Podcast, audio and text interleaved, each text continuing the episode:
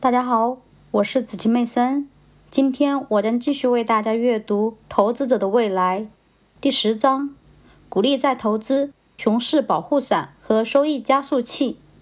第五小节：鼓励和业绩最优秀的股票。表一列出原始标准普尔五百指数中至今仍然存在的二十只绩效最优的股票。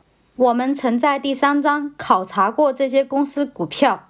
在过去的四十七年中，其中每个公司的收益率平均每年超出标准普尔五百指数百分之二点八至百分之八点九。这些股票均支付股利。投资者收益最基本的原则表明，支付股利时收益扩大了，并且利润增长超过预期的水平。所有这二十家公司通过鼓励再投资，使他们的利润增加。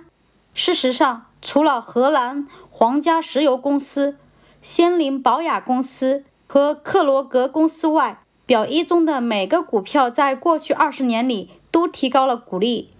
管理层把现金交给投资者的承诺，迫使他们努力使股票收益率上升。克罗格公司的案例向我们说明了再投资的股利是怎样提高收益率的。在一九八八年。克罗格公司借了四十一亿美元，用以抵抗来自 KKR 集团的兼并。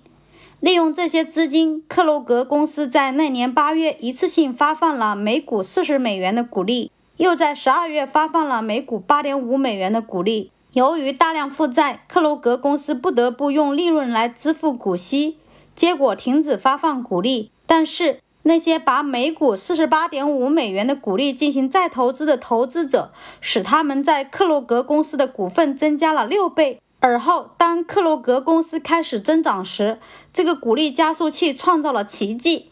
如果投资者不把股利进行再投资的话，他们在克洛格公司股票上的收益率将近百分之六十。表一中，多数公司拥有接近或者略高于标准普尔五百的平均股利收益率。仅仅辉瑞和默克这两家公司的股利收益率比指数低一个百分点多一点。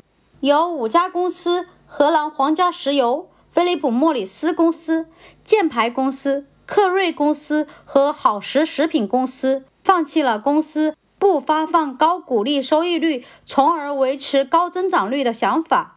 所有这五家公司不但发放了超过标准普尔五百指数的股利收益率。并且获得了超过指数的高增长。